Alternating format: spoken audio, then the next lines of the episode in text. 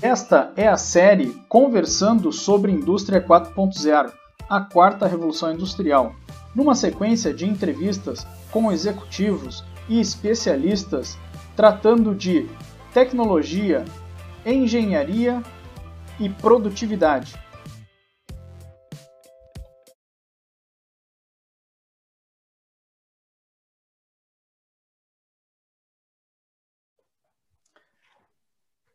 Olá, hoje estarei conversando com Paulo Narciso Filho.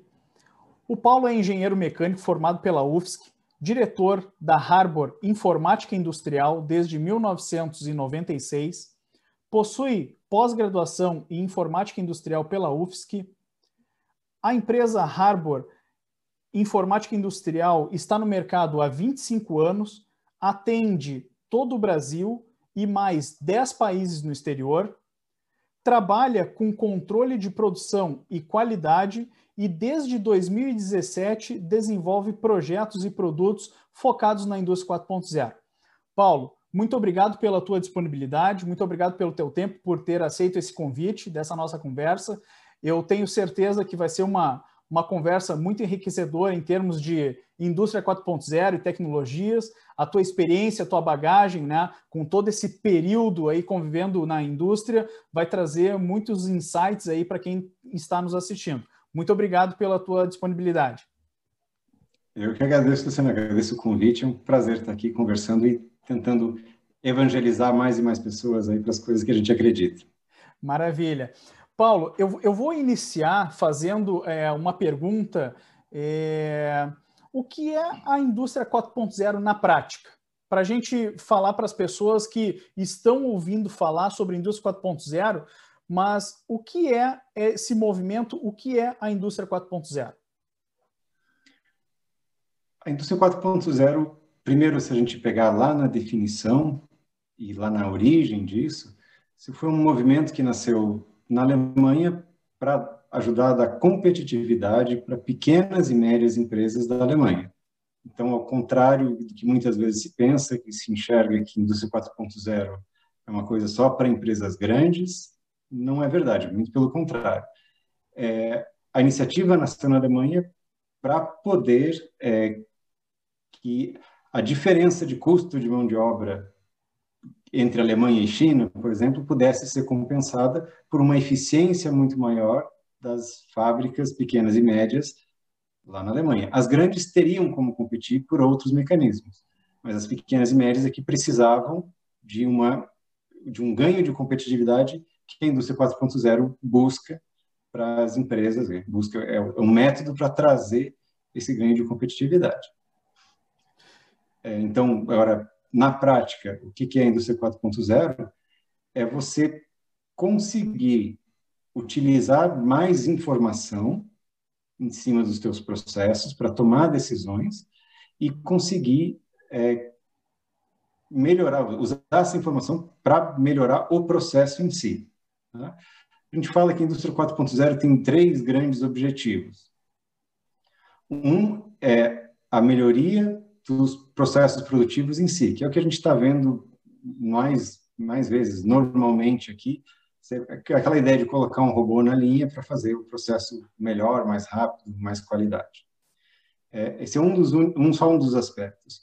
Tem um segundo aspecto que a indústria 4.0 permite é o desenvolvimento rápido de produto. Então, você não precisa mais demorar dois, três anos entre ter uma ideia e ter esse produto no mercado existem tecnologias, existem ferramentas que te permitem hoje, via simulação, via manufatura aditiva, via gêmeos digitais, enfim, tem uma série de tecnologias que te permitem rapidamente é, é, avaliar, construir uma ideia, transformar num protótipo para colocar isso no mercado mais rapidamente. E o terceiro, que talvez eu acho até que é o mais importante, é viabilizar novos modelos de negócio. Então, você passa a vender não só um telefone para você fazer ligações, você passa a vender uma plataforma onde você está vendendo outros serviços, que vai lá desde navegação até a parte de, de conversa, mas conversa por mensagens, com a parte de é, entretenimento, consumir conteúdo, né? Ah, mas por que você está falando do C4.0 foi, por exemplo, o telefone? Uhum. É, é, é a mesma ideia, tá? Então, você pode, ao construir uma máquina nova, agregar serviços a ela que vão te permitir um novo modelo de negócio, uma nova fonte de receita, um novo tipo de interação com seu cliente. Então, você consegue é, ter mais, é, estar mais presente, conhecer melhor a realidade dele, atendê-lo melhor. E isso vale para uma série de, de situações diferentes é, que todo mundo pode se beneficiar por ter mais informação compartilhada, de novo, nessa, nessa situação. Né? Indústria 4.0 é a revolução da informação, na verdade. Entendi. Paulo, e, e baseado nisso, eu já quero é, levantar uma outra questão é, sobre qual é a importância e os impactos de aplicação de tecnologias no chão de fábrica é, e como que elas contribuem para resolverem problemas de negócio ou maximizar a geração de valor do negócio, por exemplo? É, de novo, buscando informação para você é, saber o que, que de, de, verdade acontece na, no processo produtivo, numa fábrica, né? É, a gente fala de ter visibilidade, um primeiro nível lá de que a indústria 4.0 busca, você entender o que está acontecendo. Se você não sabe e não entende o que está acontecendo, você tem mais dificuldade de descobrir quais são os problemas mais importantes para você poder atacar e reduzir esses problemas e, portanto, ser mais eficiente, ser, é, ter mais valor agregado. Né? Então, é, muito alinhado lá com o Lean, tentar descobrir o que, que agrega valor, o que, que não agrega, onde você está jogando dinheiro fora, né? onde você está fazendo coisas que não agregam valor e onde você está perdendo valor naquilo que você está fazendo. Então, a indústria 4.0, as tecnologias, a informação que vai te trazer, propiciam conhecer melhor a sua realidade e focar nas coisas que são os problemas de verdade em termos é, alinhados com o seu objetivo também, que você, objetivo estratégico que a empresa está correndo atrás. Né? Sim, sim, isso é, isso é uma coisa importante. E quando a gente ouve falar, Paulo, em indústria 4.0, a, a, gente vê, e um pouco dessa tua explicação também nos leva, que indústria 4.0 é um conceito de aplicação de tecnologias, e a gente ouve falar bastante sobre tecnologias habilitadoras para a indústria 4.0. Então, dentro dessa linha de tecnologias habilitadoras, a, a gente tem como uma das, das tecnologias é, integração vertical e integração horizontal. Eu gostaria que tu explicasse um pouquinho sobre o que é a integração vertical e o que é a integração horizontal. Certo. É, esse conceito de horizontal e vertical ele faz sentido quando a gente pensa no modelo de, é, definido pela pela ISA, que é a Associação Internacional lá de Automação, alguma coisa assim, perdoe se eu troquei a sigla, mas ela define vários níveis hierárquicos de, de quando a gente pensa num processo de produção. Então, você tem um nível primeiro que é onde está uma peça física lá, que é onde os processos efetivamente acontecem. Você está lá cortando alguma coisa, prensando alguma coisa, está pintando, enfim, está fazendo uma mudança, né? Acima disso, você tem um nível que controla esses equipamentos que estão fazendo as mudanças. Mais um nível acima, você tem o que a gente chama de supervisório, que é, são as, as partes que estão monitorando ali no curto prazo o que está acontecendo, gerando um alarme, alguma coisa nesse momento. É, no próximo nível, você tem a camada do MES, que é o sistema de execução de manufatura, pra, que vai controlar as coisas no, no nível do entre o minuto até o turno, digamos assim, turno, mês. Uhum. E acima disso, você tem o RP, que está preocupado lá com dia, semana, ano, né?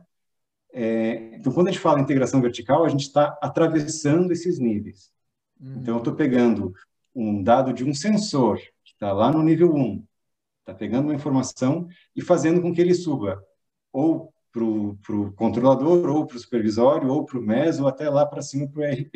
Uhum. Então, eu estou atravessando esses níveis, por isso a integração vertical. Já a integração horizontal, eu estou falando de é, entre sistemas que estão no mesmo nível.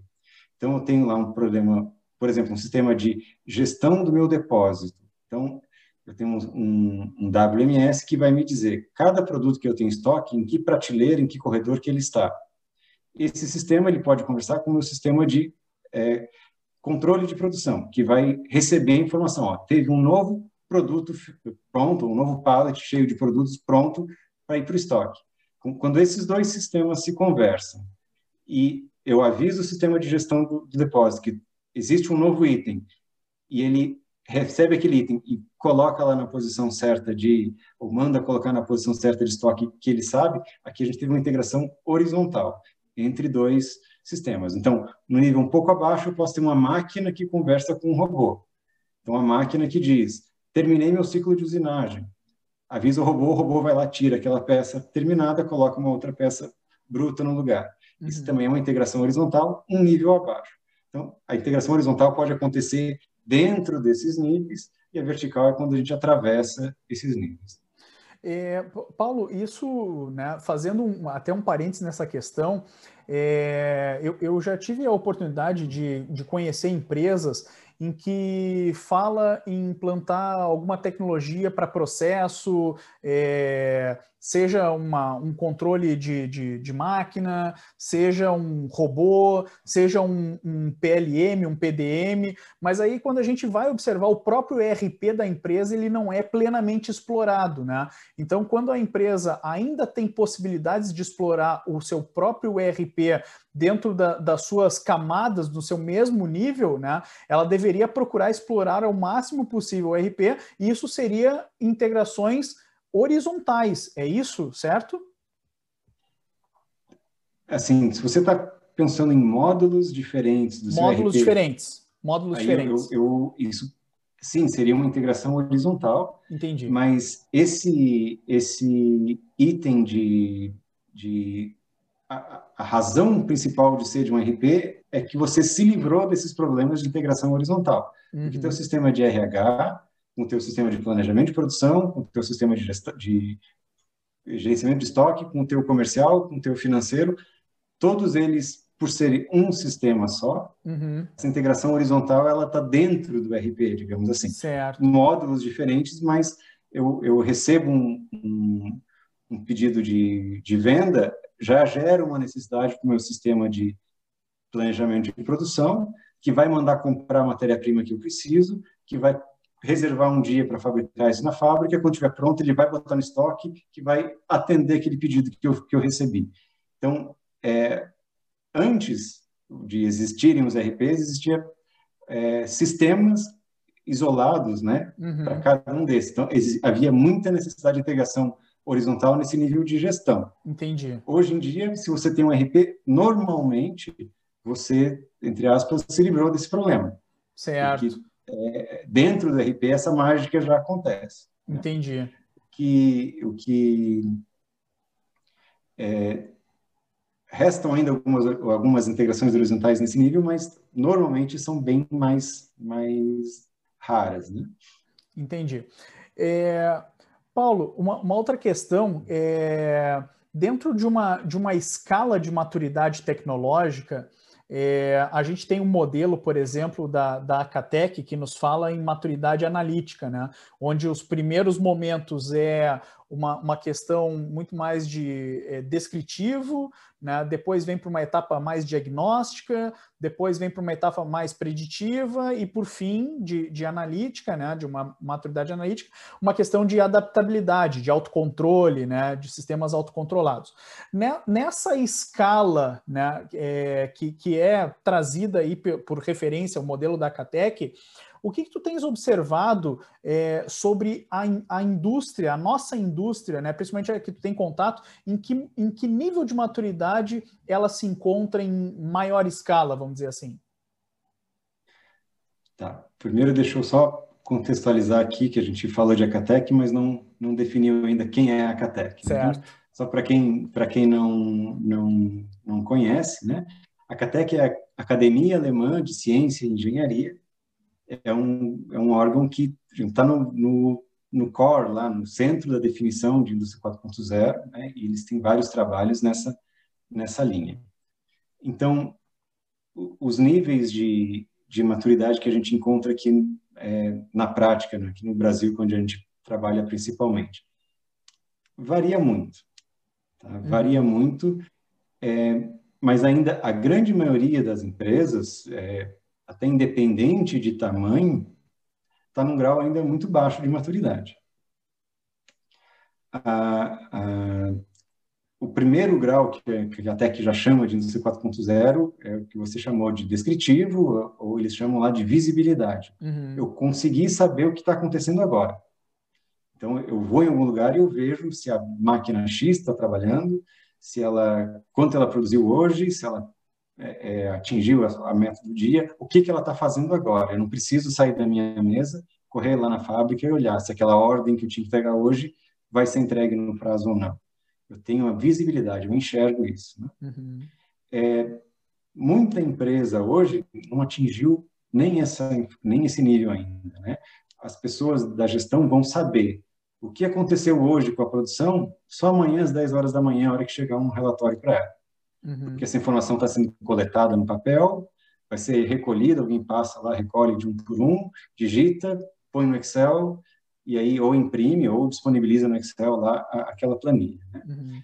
Então, é, a grande maioria das empresas, na verdade, não chegou nem nesse nível ainda. Né?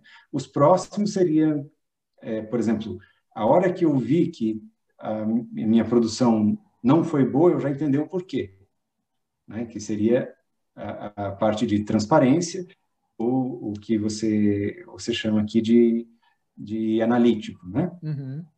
que é entender a causa de eu não ter Sim. atingido aquele número, ou de ter sido melhor hoje do que foi ontem. Né? Uma análise diagnóstica, eu, né? É, diagnóstica, perdão, perdão.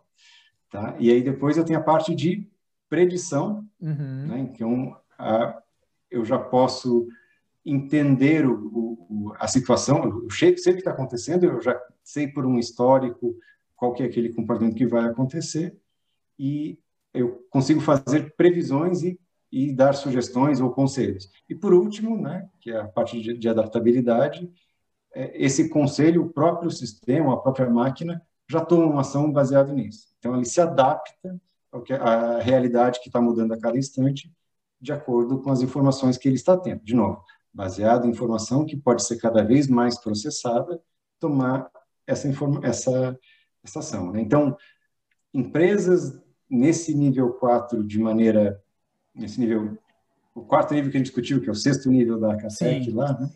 é, elas são muito raras, não só no Brasil, é, em todos os lugares. Né? Então, você às vezes tem nichos dentro de uma empresa em que isso acontece, mas eu nunca vi uma empresa que está todo o seu processo de fabricação nesse nível de, de maturidade. Tá? É uma coisa mais para frente ainda.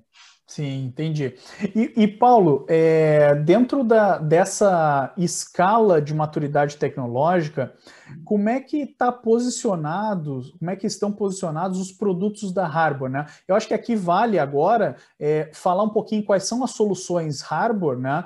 E, e definir é, para a gente, né? Como, como é que está distribuído dentro dessa escala de maturidade, né, Paulo?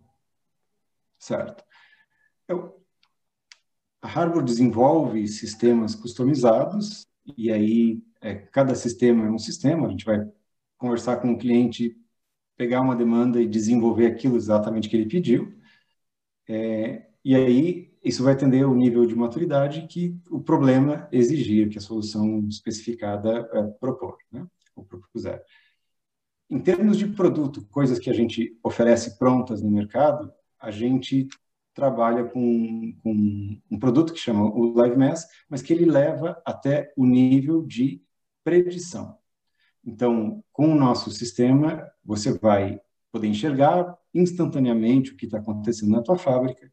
Se você tem uma, uma, máquina ou uma linha lá parada funcionando, quando ela já produziu hoje, eu consigo entender se ela produziu menos do que esperado. O que, que aconteceu ao longo do dia foram paradas, foi o ritmo de produção que foi baixo, não chegou a parar, mas eu não consegui é, produzir no ritmo planejado, ou eu tive muito problema de qualidade. E me dá previsão também de, ah, eu vou conseguir atingir, atender prazo do que, do que eu tinha que atender, né, que, que eu me propus a fazer, eu vou conseguir é, entregar para o próximo etapa de produção aquilo que eu tinha prometido, é, esses, é, esse é o nível que o nosso produto chega hoje. Tá? A gente não tem nada de adaptabilidade, a gente está servindo informação ainda, pelo menos por enquanto, para as pessoas usarem isso e tomarem a sua, as suas decisões e suas ações com, com base nisso. Tá? Mas, de novo, é muito mais do que a grande maioria das empresas tem hoje é, no Brasil, é a realidade que a gente conhece mais. A gente sabe que no mundo inteiro é, ainda tem muita empresa que, que não chega nesse nível. Né? Sim, ainda tem muita, muito, muito desenvolvimento de base para acontecer dentro da empresa, para depois subir nos níveis de, de, maturidade analítica, né? Que a gente pode dizer que a, a maturidade analítica traz tecnologia embarcada também, né, Paulo? Perfeito. E, e, e dentro dessa, dessa questão também, é eu, eu queria entender sobre diferenças né, é, dessa questão de implantação de tecnologias habilitadoras, se há grandes diferenças entre pequenas, médias e grandes empresas. Tem diferença essa, essa transformação digital, essa implantação de, de indústria 4.0? Sim, tem diferenças porque é, normalmente você tem uma capacidade de, de investimento que é diferente. Então, você não pode é, dizer que vai ser igual para todo mundo. Uhum. Mas um ponto que é muito importante de falar, que a gente vê se falar pouco por, por aí, né? Então, a gente ouve falar da quarta, estamos na quarta revolução industrial. Então, a primeira foi lá da máquina a vapor, a segunda foi da eletricidade e a produção em, em série, a terceira foi a parte de recursos computacionais. Então, é, fazer um desenho lá no CAD, ter um controlador programável, que eu consigo mexer nele via software. E o último agora é a parte que a gente fala da informação. Então, o primeiro ponto a, a ressaltar aqui é que a indústria 4.0 é muito mais barata que a indústria 3.0. Esse passo de colocar automação é muito mais caro do que o passo de buscar informação, usar essa informação. Tá? Então, é, você montar uma, uma linha automatizada com CLP, com, com é, sistemas robóticos que já fazem parte da indústria 3.0, isso requeria muito investimento. Uhum. Você coletar informação com um sensor IoT, né, de internet da industrial das coisas, que vai estar tá colocado no Wi-Fi, vai mandar essa informação para a nuvem para você buscar essa informação, é muitas, muitas vezes mais barato, tá? Assim, ordens de grandeza. Se eu ia gastar um milhão para fazer a linha nova automatizada, com 30 mil reais eu faço toda essa parte de coleta, automação, valores hipotéticos aqui, tá? Mas para ter a ideia da ordem de grandeza, né? Então, é, isso faz com que esse, esse gap entre a pequena, a média e a grande seja muito menor, tá? O que o, o que a empresa grande pode fazer é se dar ao luxo, digamos, de, de fazer um enorme de um projeto de uma vez só, porque ela já trouxe da matriz, já viu que lá funciona, vai pegar uma montanha de dinheiro e fazer tudo de, tudo de uma vez só na empresa dela inteira. Tá? Uhum. Isso é mais difícil de acontecer com empresa pequena e empresa, empresa média. Mas é, não quer dizer que a, a, empresa pequena e a média não possam andar nesse caminho e chegar num nível é, tão bom ou melhor quanto a empresa grande, porque também a, quantidade de mudanças que ela precisa fazer é menor. Tá? Uhum. E também uma outra coisa que a gente briga e fala muito aqui, que a inovação não precisa ser sempre disruptiva. Você pode ir fazendo a inovação incremental, em pequenos passos, você vai chegar lá também é, num ponto de muito mais eficiência. Né? Então, é, de novo, nesse sentido, dizer, não, indústria 4.0 não é só para empresa grande, pelo contrário, ela já nasceu para não ser para empresa grande. A, a revolução da, da indústria 4.0 é muito mais barata que da 3.0 foi. E é, o, o, mundo que a gente tem hoje, ele, ele permite que se faça isso correndo riscos muito menores. Né? Então, cada vez mais as coisas são oferecidas como um serviço.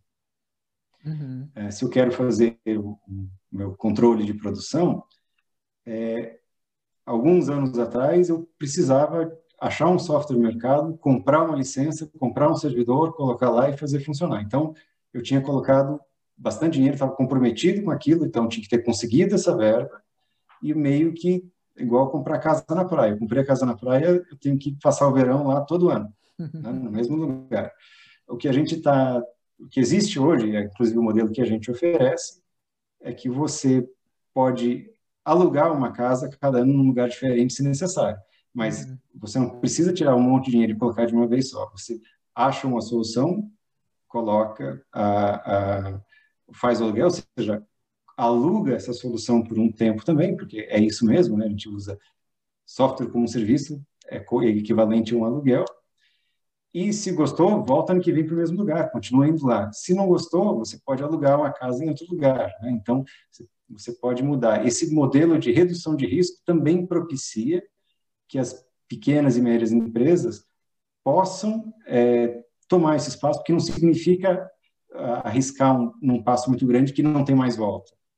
Ela vai, faz, aluga isso, faz um protótipo, faz um, um universo, um universo pequenininho, aprovou, deu certo, aí você expande também é, é, de maneira gradual, sem requerer, requerer muito investimento, e melhor, você já vai crescendo essa, essa, essa tua implantação usando o dinheiro que você já, já economizou das outras que você fez. Né? Então, você fez um, uma implantação pequena, deu resultado, isso que você está ganhando, você vai reinvestindo para aumentar cada vez mais esse, esse benefício que você está trazendo. Né? Então, é, é diferente de pequena, média e grande, não quer dizer que pequena e média não podem adotar.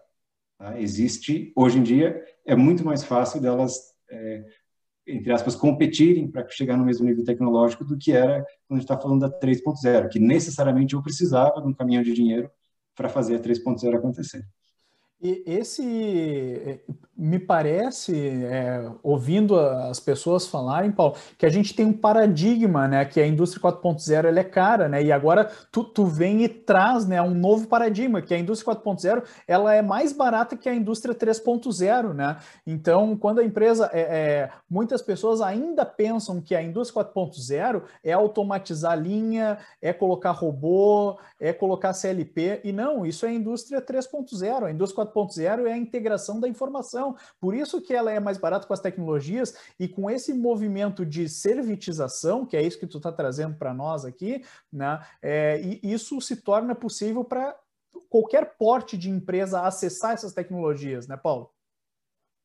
Exatamente. Hoje você consegue não só o software ser um modelo de serviço, como você consegue o próprio hardware. Você pode alugar o hardware que você vai usar, você não precisa comprar depois de um certo tempo, se você viu que, não, o hardware que eu precisava, isso aqui está me atendendo perfeitamente, eu consigo comprar ele e pagar menos juros do meu financiamento do que eu pago de aluguel, opta, ó, for a coisa, é, é, opta por comprar e devolve para o teu fornecedor aquele hardware que você estava alugando até então. Então, é, permite muito mais essa tentativa e erro, né? É, não fica esperando achar a solução perfeita com para poder querer aplicar tudo de uma vez só. É, a ideia do desenvolvimento de software tem lá o, o, as metodologias ágeis, né? Uhum. Que a ideia é assim, em vez de no software tradicional você parava todo mundo, fazia uma especificação completa do que o sistema vai fazer de cabo a rabo, que é uma coisa difícil porque muitas vezes é, é, as pessoas não conseguem enxergar o que, que um software que não existe vai fazer lá na frente. Como é que vai ser aquela tela para fazer uma coisa que você nunca fez na vida? Você erra, não tem jeito, você erra. Né? Uhum. Então, a, a, metodologia ágil, que é o que a gente aplica aqui agora, então também no mundo da indústria 4.0, é, é definimos um pequeno, uma pequena parte a ser feita, implementa, faz logo, se for o caso, erre logo. R rápido e R barato, que diz. Né? Então, você fez só um pouquinho de coisa, se deu errado, consertar aquilo é fácil. Você não arriscou um monte de coisa, você não vai ficar brigando depois, não posso nunca mais mexer nisso. Né? Então, Sim. faz rápido, é, experimenta, deu certo, amplia. Não deu certo, revê o que tem que fazer e tenta de novo. Você já sabe um jeito que não funciona, já aprendeu. Sim. Então, é, permite que pelo tamanho dos riscos serem menores, ele permite que você não fique parado, congelado, esperando aparecer a coisa perfeita, a oportunidade perfeita de, de é, fazer uma implantação, de fazer uma revolução. Vai, você pode, é, com pouco risco, é, estar sempre se mexendo, não fique parado. Essa é a, essa é a lógica. Né? Maravilha. E, Paulo, uma, uma curiosidade: a gente pode dizer é, que implantação de tecnologias habilitadoras para a indústria 4.0 é igual à transformação digital? Não, não necessariamente, né? Uhum. As tecnologias habilitadoras, elas sempre têm que ser vistas como um meio de atingir o objetivo da transformação digital. A transformação digital é você tirar proveito das, de um novo modelo que é, permite, que é possível hoje por conta de disponibilidade de informação, de telecomunicações, de sensores, de é, troca de informação entre pessoas, coisa que era muito mais difícil antes, para fazer seu negócio de uma maneira diferente e mais eficiente. Né? Você não vai mudar para o pior. Então, ou você vai achar novos nichos, novos mercados para atuar, novas, é, novos serviços a oferecer, ou você vai fazer aquilo que você fazia antes de um jeito muito mais fácil. O que é transformação digital? É, por exemplo, a, a loja de que vendia físico, vender também pela internet, mas tirar proveito do estoque que ela tem distribuído no Brasil inteiro já, para poder fazer uma entrega mais rápida. Uhum. Já tem uma cadeia de lojas, já tem é, geladeiras em diversos lugares, se alguém compra, vou pegar onde está mais rápido. Tá? Uhum. Então, abrir o site, botar o site para vender, isso é um, vamos chamar assim, equivalente a uma tecnologia habilitadora. Uhum. Mas se você não tirar o proveito de integrar a informação que você tem de estoque em cada loja e usar uma inteligência, assim, fala que é uma inteligência artificial, sempre que se fala inteligência artificial, você acha que é coisa de outro mundo, que não, são lógicas simples que estão tomando decisões. Então, sim, é uma inteligência artificial para dizer a ah, qual é o ponto mais próximo, ou não necessariamente mais próximo, mas aquele com o transporte mais viável para chegar até o, o cliente né, de uma maneira mais rápida, mais barata. Aí eu fiz a transformação digital. Uhum. Não é porque eu botei o site, mas sim porque eu estou fazendo de um jeito diferente. Em vez de qualquer compra sair de um centro de distribuição em São Paulo, porque é onde está a minha loja virtual, eu vou tirar proveito dos estoques que eu tenho já em várias cidades do Brasil inteiro para atender de uma maneira mais rápida, mais eficiente. Então, a, usando esse, esse exemplo, né, o site, o e-commerce lá seria a tecnologia habilitadora, a transformação digital é usar essa distribuição de estoque que eu já tenho, com integração com logística, uhum. para fazer de uma maneira diferente, mais eficiente, porque eu tenho informação de um jeito muito mais fácil. Entendi, Paulo, entendi. Assim, só para... Por que, que a, a tecnologia habilita? Imagina se eu tivesse que receber o pedido ali, vou pegar o telefone de loja em loja e saber oh, você tem um estoque aí daquela geladeira de 240 litros? Não, não tem. Ah, beleza, obrigado. Então, o que é o mais próximo? Não seria viável. Sim. Então, as tecnologias é, viabilizam coisas que antes não daria para fazer. Entendi, perfeito, maravilha. É, Paulo, em um artigo recente publicado é, na Associação Brasileira de Internet Industrial, é, você escreveu sobre passo a passo para implementar a indústria 4.0 em pequenas e médias empresas, né?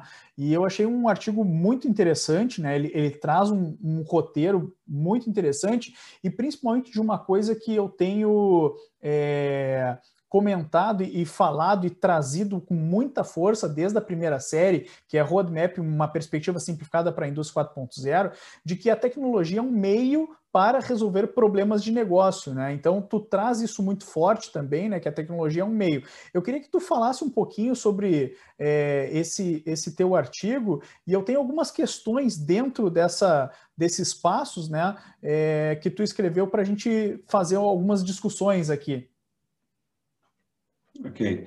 É, eu defendo exatamente isso, né? não só nesse artigo, mas a gente vendo o que, que funciona na prática nas, nas indústrias que tentam adotar, é, o, o ponto principal é que a indústria 4.0, como qualquer tecnologia, não pode ser um fim em si mesmo. Né? Então, o que que eu o que, que é um passo a passo para implantar uma indústria 4.0? E aqui nesse primeiro esse primeiro passo aqui, ele independe se é pequena, média ou grande. O que, que é? Alguém vai definir para sua empresa quais são os objetivos estratégicos dessa empresa. Uhum. E por que, que você não atinge de um dia para o outro? Porque você tem problemas, tem restrições que te impedem de fazer isso. Então, a primeira coisa que, antes de pensar em indústria 4.0, é você tem que saber, eu tenho bem claros quais são os problemas que me impedem ou que dificultam o atingimento das minhas metas estratégicas, meus objetivos estratégicos que vão ser, vão ser cobrados de mim daqui a fim do trimestre, fim do ano. Né? Então, é, para que a indústria 4.0 não seja um fim em si mesmo, você precisa é, descobrir os problemas que vão te ajudar a, se eliminados, atingir esses objetivos estratégicos. Esse é o ponto de partida para a implantação de indústria 4.0, como de qualquer outra coisa que você vai fazer numa empresa, em princípio, né? Uhum. Então, uma vez que você identificou problemas, que a gente está falando na operação fabril, né, na fábrica, uhum. lá na manufatura, é, que estão te impedindo de, de atingir um objetivo estratégico. Então, por exemplo, se eu tenho um objetivo estratégico que é, é reduzir as reclamações de clientes é, eu vou analisar qual é a principal reclamação, atraso de pedido. Uhum. Ok, então eu tenho um problema relacionado à fábrica que é atraso de pedido, eu não estou entregando no prazo. O que, que eu posso fazer dentro da fábrica, que tecnologia habilitadora eu posso usar para me ajudar a não atrasar mais pedidos? Você sabe por que, que atrasa pedido? Não, não sei. Se eu perguntar hoje na fábrica qual é o pedido que já venceu, qual que que é para entregar só semana que vem que eu estou fazendo hoje, você consegue descobrir isso? Não. Então, achei um problema relacionado ao meu objetivo estratégico, que é eu preciso ter visibilidade do que está acontecendo na fábrica para saber qual é a ordem de produção que eu preciso priorizar para conseguir entregar meu pedido no prazo. Uhum. Né? É, outra abordagem dessa mesma coisa. Ah, quando eu faço o meu planejamento de produção, eu considero que eu tenho 10 máquinas, cada uma consegue fazer mil peças por hora. Então, uhum. o meu, meu PCP está lá dizendo que eu posso fazer 10 mil peças por hora, para facilitar a minha vida aqui, digamos que trabalho 8 horas por dia, 80 mil peças por dia. Então, é isso que uhum. ele pode vender. Só que, na prática, eu não estou conseguindo produzir esse volume todo. Uhum. É, nas 8 horas planejadas, eu estou conseguindo produzir 6.200 peças só. Isso acarreta que para eu atender os, os pedidos eu tenho que fazer hora extra, tenho que trabalhar fim de semana, ou atrasa pedido, porque eu não, não consigo entregar. Por que, que eu não estou atingindo aquele valor nominal? Eu preciso de um sistema para me ajudar a entender isso. Então, isso justifica implantar um sistema nessa situação. Né? É, ah, mas se eu estou um sistema, um problema diferente, eu tenho uma empresa que, por conta da pandemia, não tem demanda nenhuma eu fico lá, trabalho seis horas por dia, duas horas eu fico sem fazer nada. Será que faz sentido eu fazer a implantação do sistema para eu ficar, conseguir fazer aquilo que eu fazia seis, fazer em cinco, e ficar três horas sem fazer nada? Uhum. A motivação é menor, não deveria existir. Eu deveria buscar outro problema para resolver, que talvez conseguir produzir mais barato e colocar um, baixar meu preço e conseguir encher minhas máquinas de produção, enfim é, quero dizer que não é implantar a indústria 4.0 por si só, né? ela tem que estar alinhada com, com um sistema, é, com um objetivo estratégico, perdão, para ser justificado. Né? Então, identificou esse problema, assim, o próximo passo seria é, escolher uma tecnologia para poder aplicar, né? uma tecnologia de preferência madura, ou seja, que a chance de dar errado é menor. Né? Uhum. É, então, aqui tem dois aspectos. Primeiro, você tem que estar sempre sabendo que, a partir da hora que eu estou fazendo inovação, existe risco de dar errado.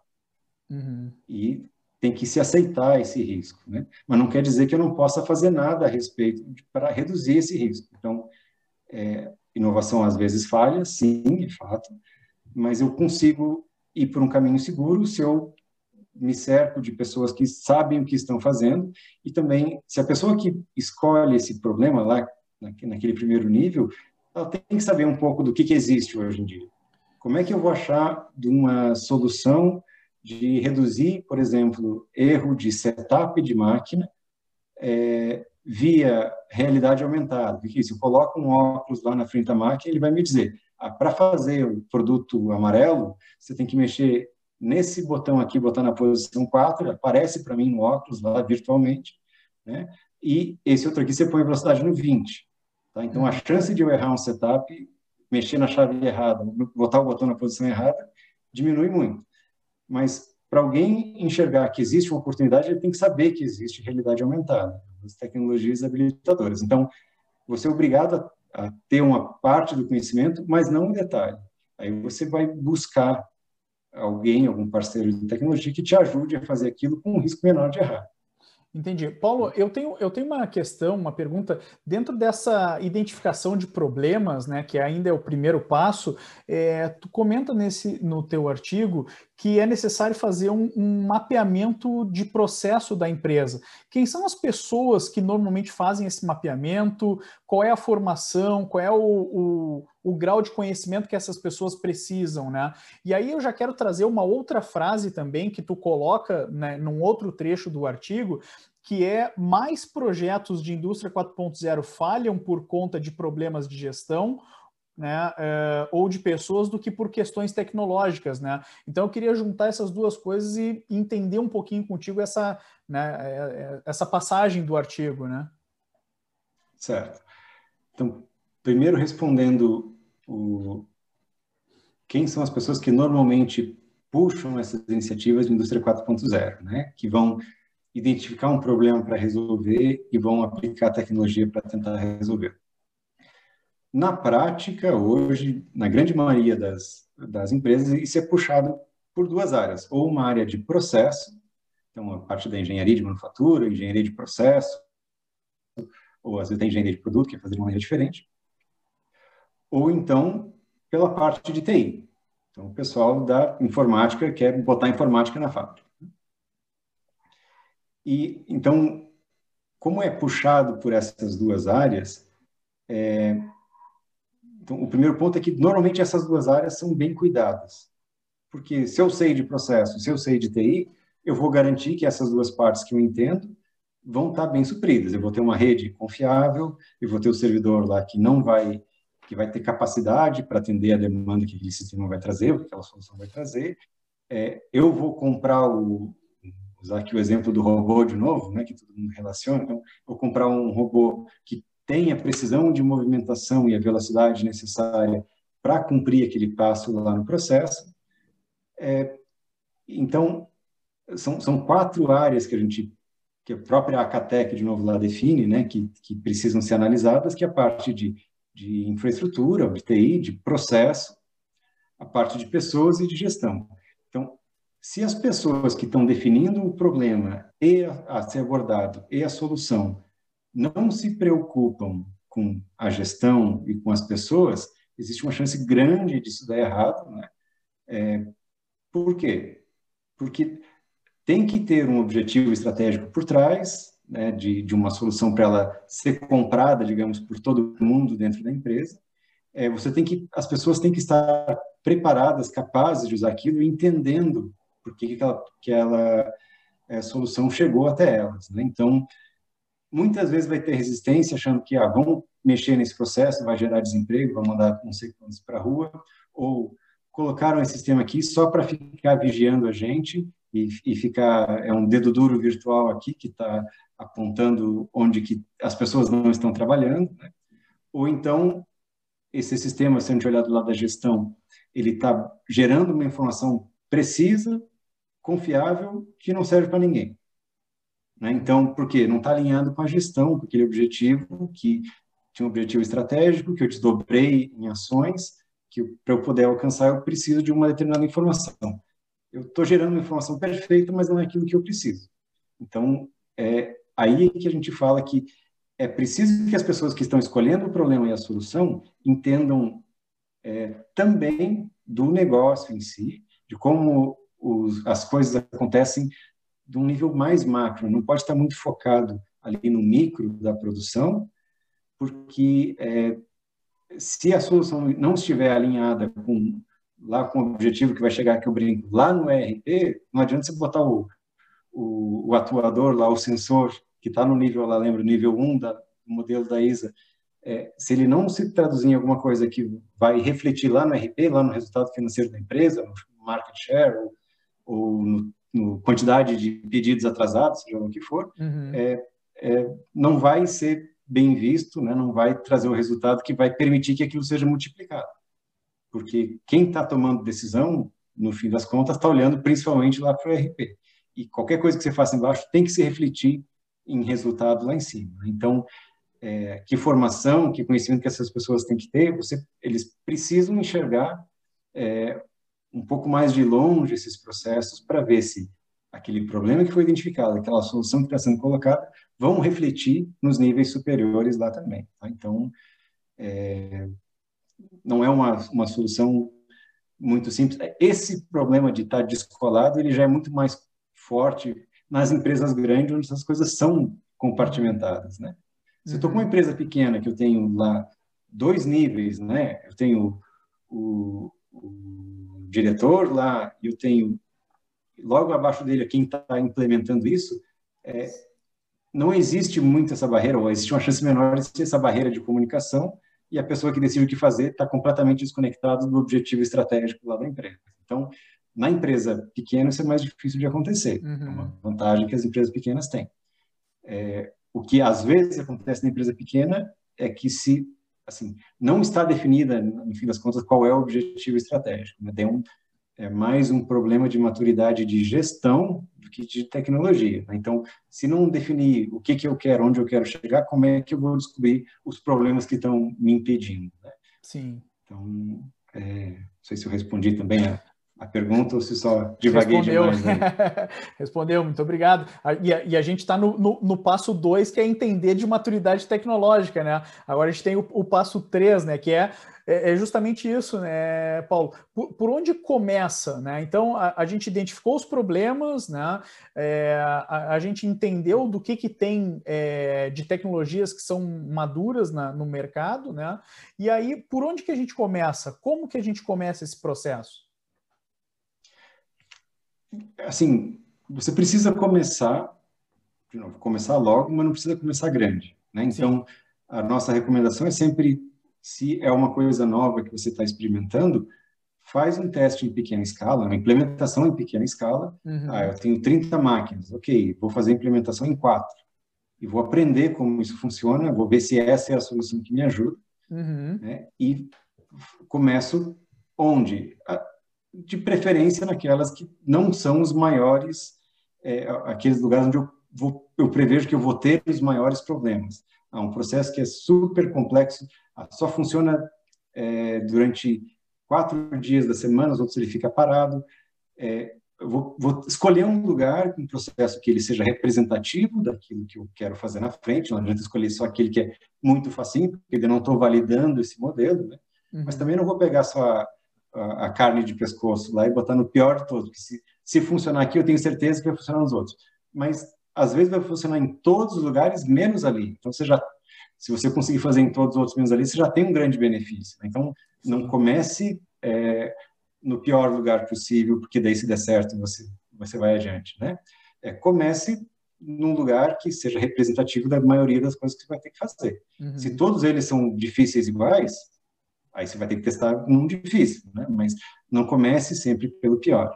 Faça pequeno, faça rápido e veja se você tem o, o resultado que você esperava, quais os problemas que você encontrou, se o retorno que você teve é aquilo que você tinha imaginado, se for maior, se for menor. E, então, define onde e como, escolhendo o, algo que seja representativo e que não, não vai pelo pior nem pelo mais fácil, algo que seja representativo.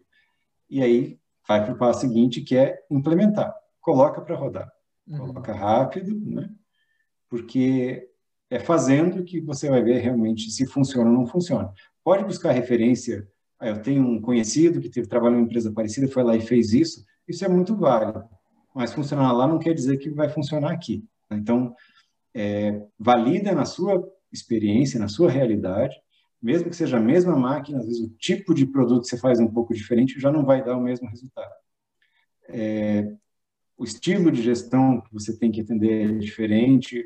O, ele lá trabalha com um monte de ordens pequenas, troca cada meia hora de produto, o outro trabalha três semanas antes de trocar. Então, às vezes tem nuances que vão fazer diferença sobre o, a, uma mesma solução funcionar num lugar não funcionar no outro. Então, sempre tem que implantar e avaliar logo para ver o que está, né? Uhum. É, e aí o último passo que seria assim, comecei pequeno, não quer dizer que eu tenho que continuar pequeno para sempre.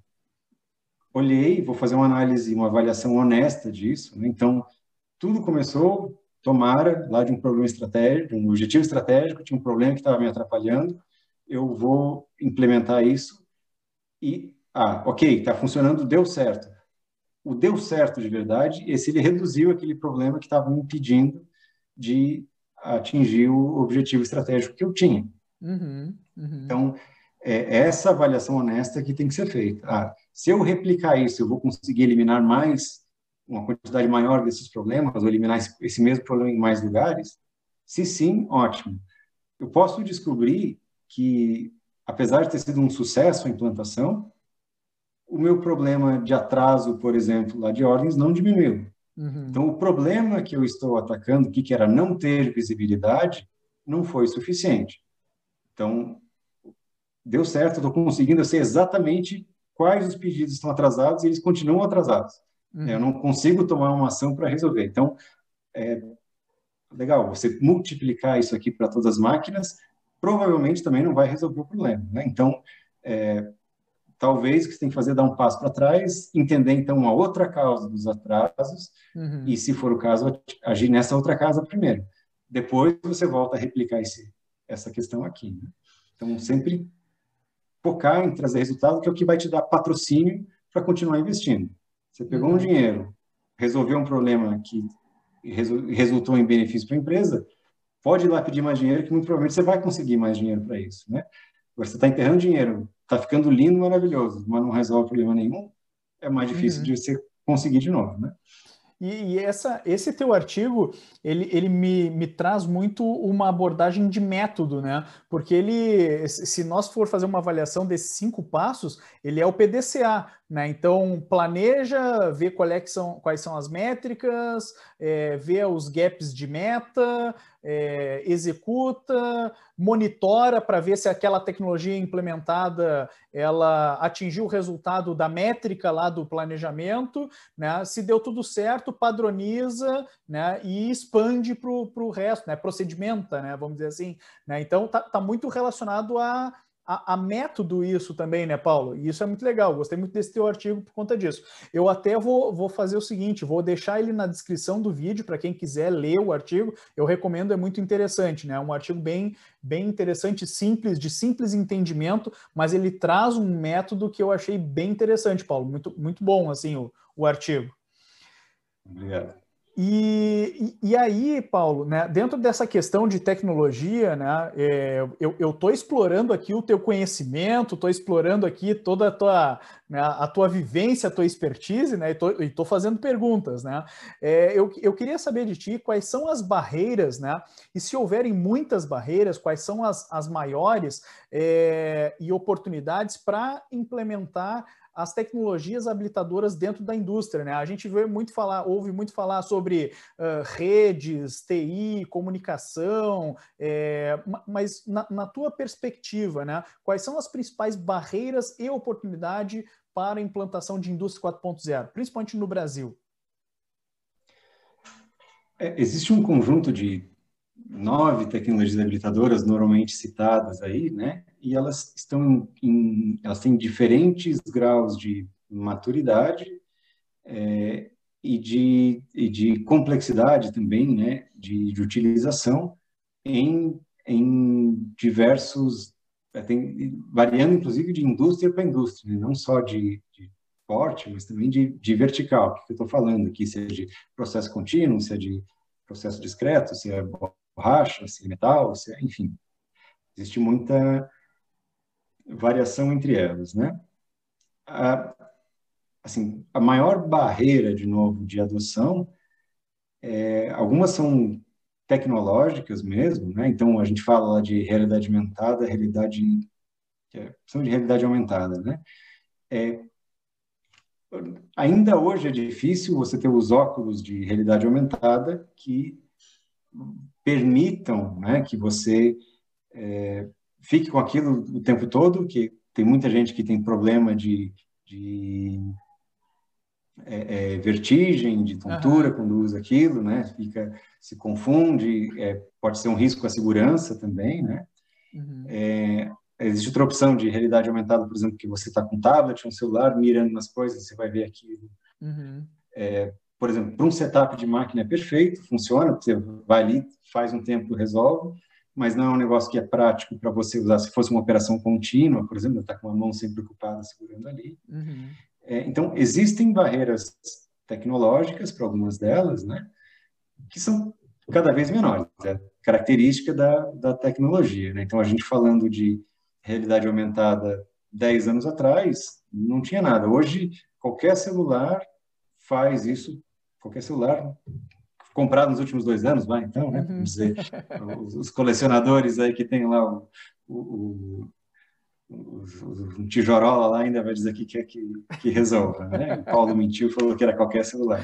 Mas, enfim, você consegue é, jogar, que seja um Pokémon GO, para quem conhece lá, aparece um monstrinho em cima de, da mesa que você está jantando ali, ou é, é, várias campanhas de marketing agora também, você compra lá a embalagem do leite, você mira no negócio, aparece a história, aparece uma evolução de onde veio aquela caixinha, tudo isso. Né? Uhum. É, então, essas barreiras tecnológicas vão caindo cada vez mais.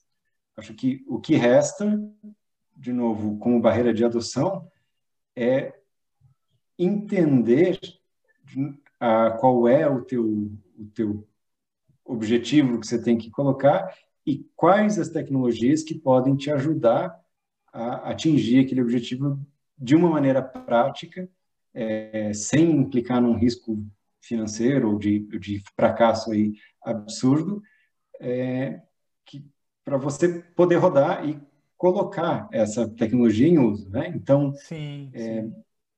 eu não enxergo a, a, maior barreira ainda é humana, é de conhecimento, né? É, humana no sentido de comportamento, né? de procurar fazer aquilo que, que realmente vai trazer o objetivo, alinhado com, com o objetivo. Falei isso acho não sei quantas vezes, já cansei de falar de objetivo estratégico aqui, mas é que realmente é importante. É né? importante. A tecnologia é um meio.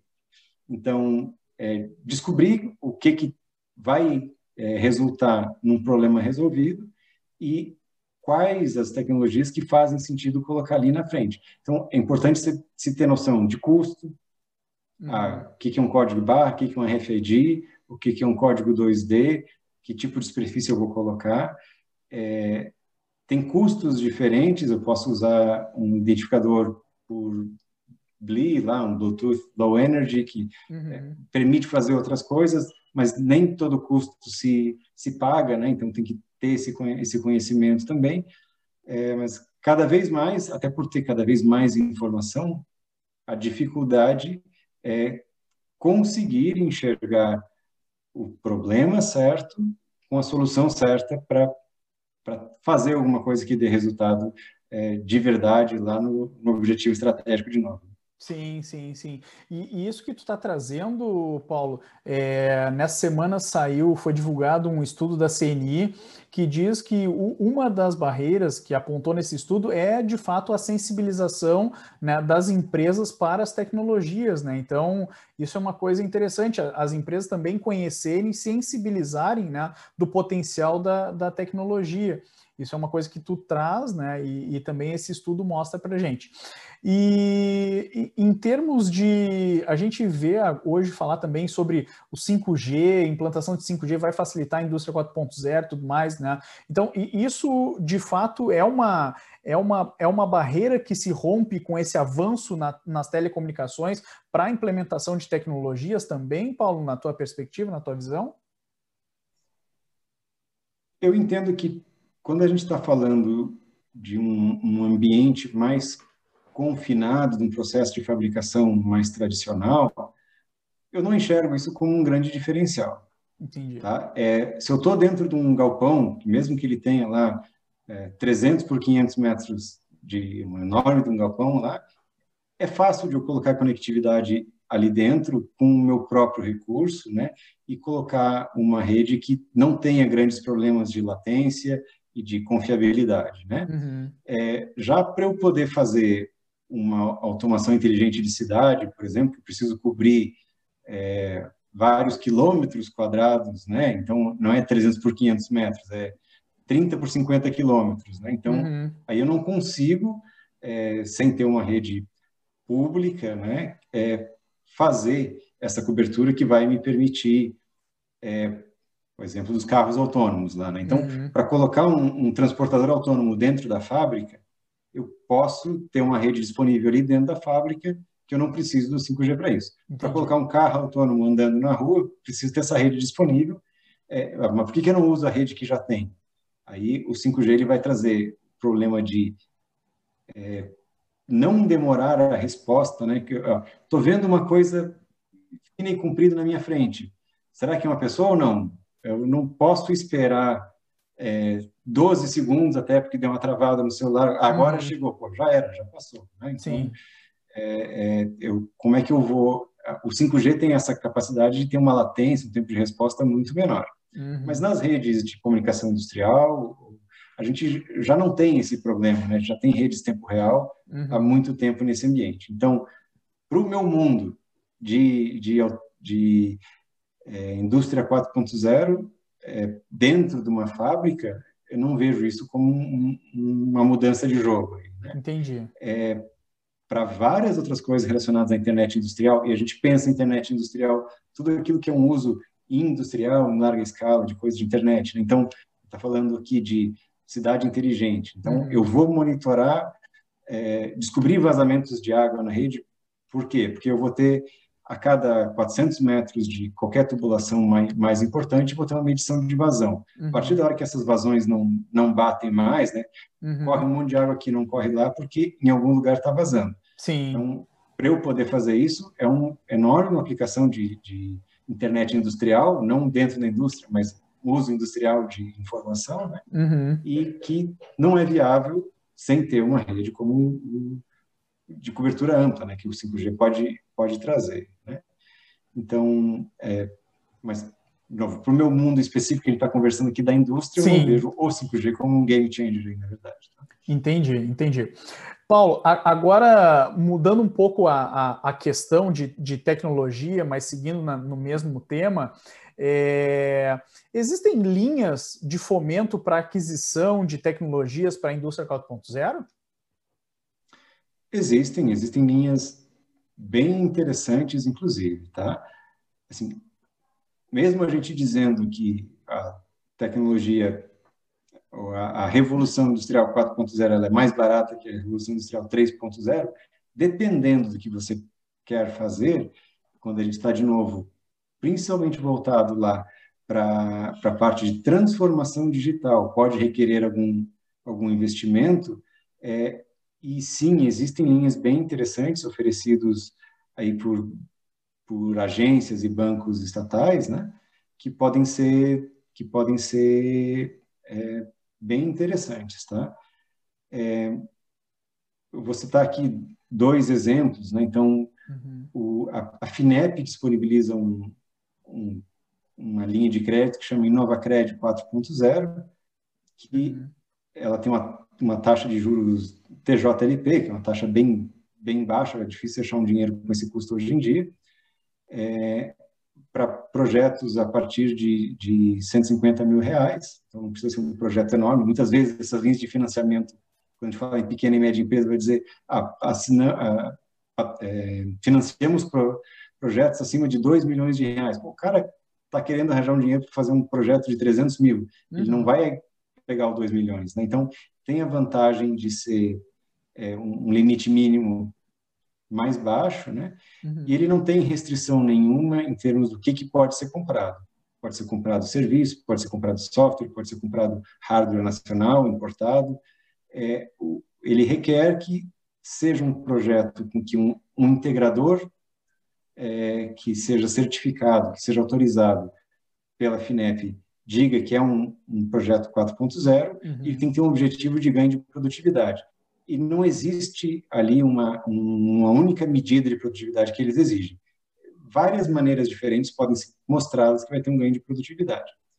É, então, esse, esse financiamento, por exemplo, ele tem dois anos de carência e tem seis anos depois disso para pagar. Então, com uma taxa de juro é bem interessante, né? É, viabiliza, às vezes, algum investimento na linha da, da, transformação digital, que você quer fazer as coisas de um jeito diferente, uhum. e você, para isso, precisa de investir num equipamento, de investir numa solução um pouco diferente, tá?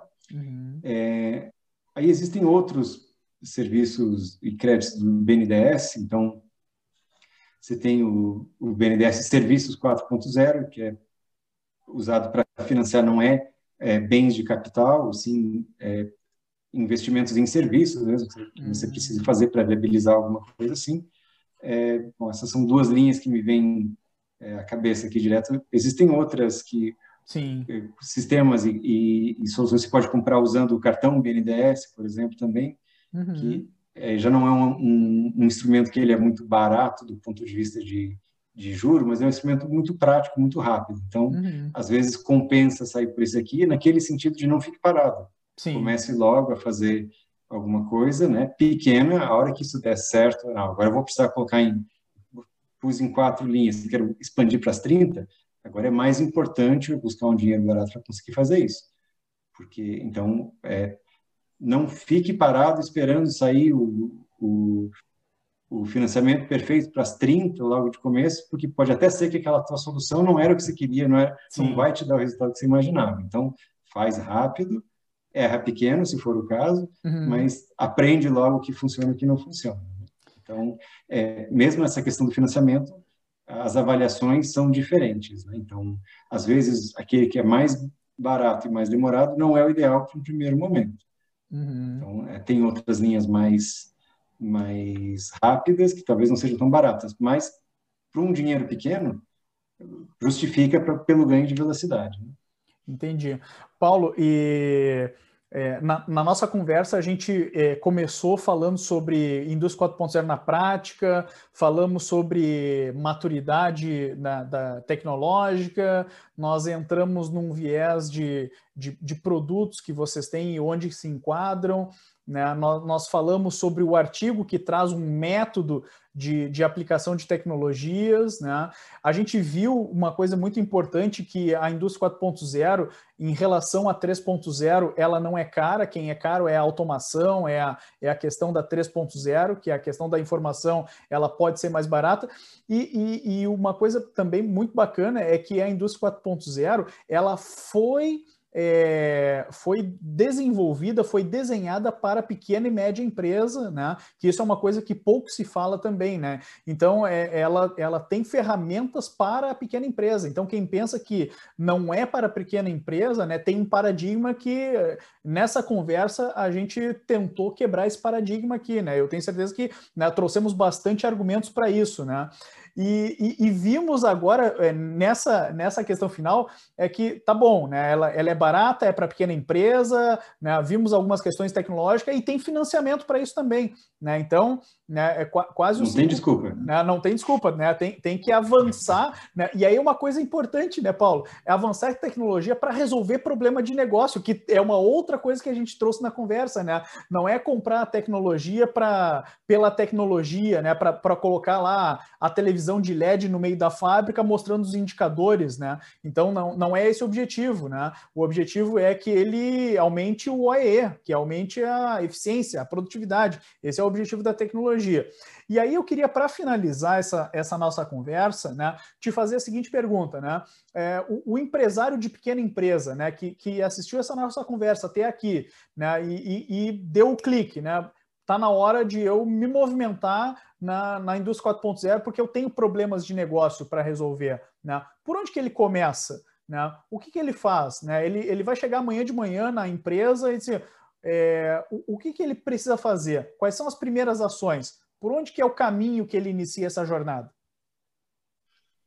Vou voltar lá na nossa conversa de sempre. Ele tem que saber qual é o problema importante dele resolver, que está relacionado à fábrica, quando está falando de, de indústria 4.0 fábrica aqui, né, na manufatura, é, que está alinhado a um problema estratégico. Então, ele eu tenho esse objetivo estratégico aqui, o que, que me impede? Ah, tem esse esse problema. Então, aí é a hora de ele saber se ele tem conhecimento é, de, de tecnologias que existem, de cases por aí, né?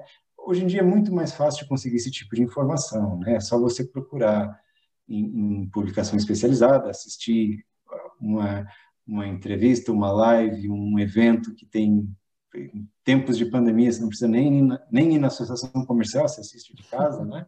Sim. É, e se inteirar do que, que existe, onde é que está, e é, tendo o problema bem definido, né, você e alguma ideia de tecnologia, você pode procurar já uma empresa que vá é, fornecer esse tipo de tecnologia. Se você não tem ainda nem a ideia de que tecnologia que pode ser que pode ser aplicada, né, você pode procurar alguém para te ajudar a entender isso também.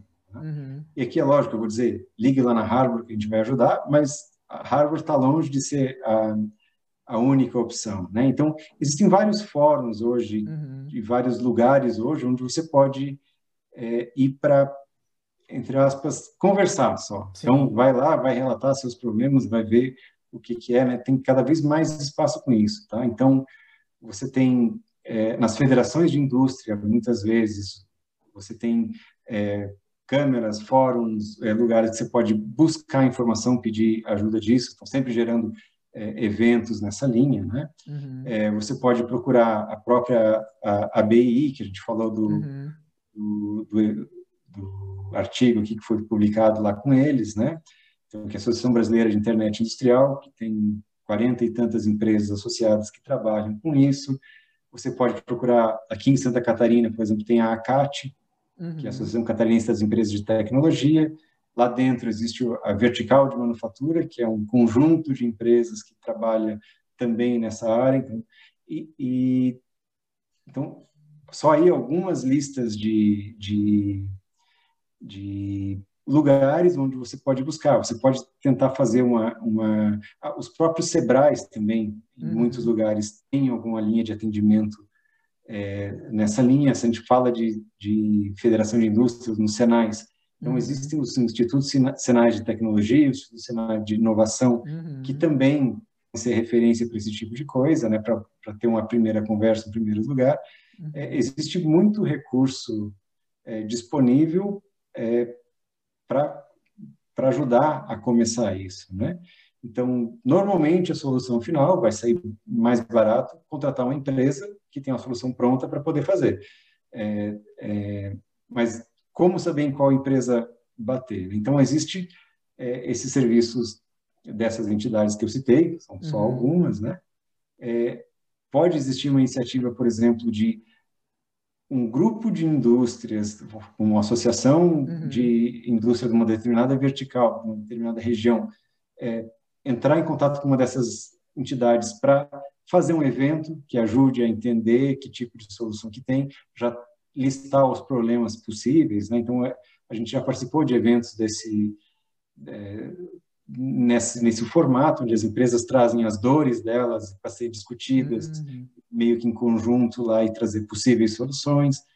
É, o importante é não ficar parado de novo. Né? É, existem diversos é, caminhos para trilhar, para buscar, é, que muita gente é disposta a conversar e trocar uma ideia lá e, e dizer, ah, acho que tem caminho, vai por aqui, ou, cara, para essa solução ainda não não achamos ainda a solução tecnológica viável disso. Né? Pô, eu queria produzir 16 vezes mais gastando a metade do dinheiro.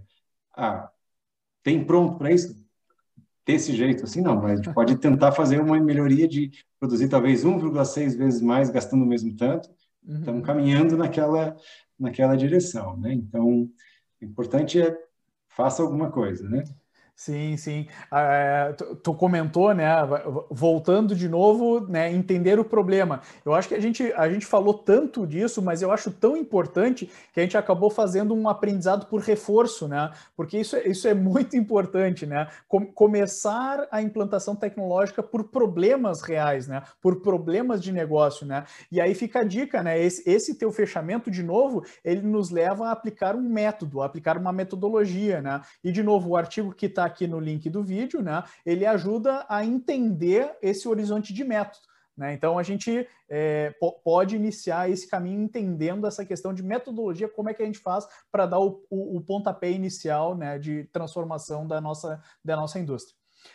Paulo, eu te agradeço muito a tua disponibilidade, o teu tempo, né, o teu conhecimento, a tua experiência né, em todo esse, esses anos de, de indústria e desenvolvimento de sistemas. É, agradeço por estar compartilhando esse teu conhecimento enorme, que foi para mim muito rico e tenho certeza que para quem nos assistirá também será né, de, de, grandes insights, né, e que a gente consiga provocar muito essa discussão de tecnologia, modelos de negócio, gestão e, e, no final das contas, o que nós queremos mesmo é, é melhorar a competitividade do nosso país para que as pessoas tenham uma vida melhor, para que a sociedade tenha uma, uma perspectiva melhor e que sustente um crescimento saudável para todas as indústrias e para todas as pessoas. Então, te agradeço muito esse tempo de discutirmos tecnologia nesse espaço de entrevistas. Muito obrigado, Paulo. Eu que agradeço, Luciano, a oportunidade. Gostei muito da conversa também e é, estimulo todo mundo a buscar esses caminhos que eu, que eu citei aqui e parabéns a você pelo, por esse trabalho, ajudar a gente aqui na, na evangelização que eu digo que a gente está sempre fazendo, correndo atrás, para viabilizar é, essas, esses ganhos de eficiência que, é, que, é, que a gente está precisando sempre. Né? Toda, toda indústria está sempre correndo atrás disso porque precisa. É verdade, Paulo. Muito obrigado. Contem comigo. Um abraço. Até mais, pessoal. Um abraço. Tchau, tchau.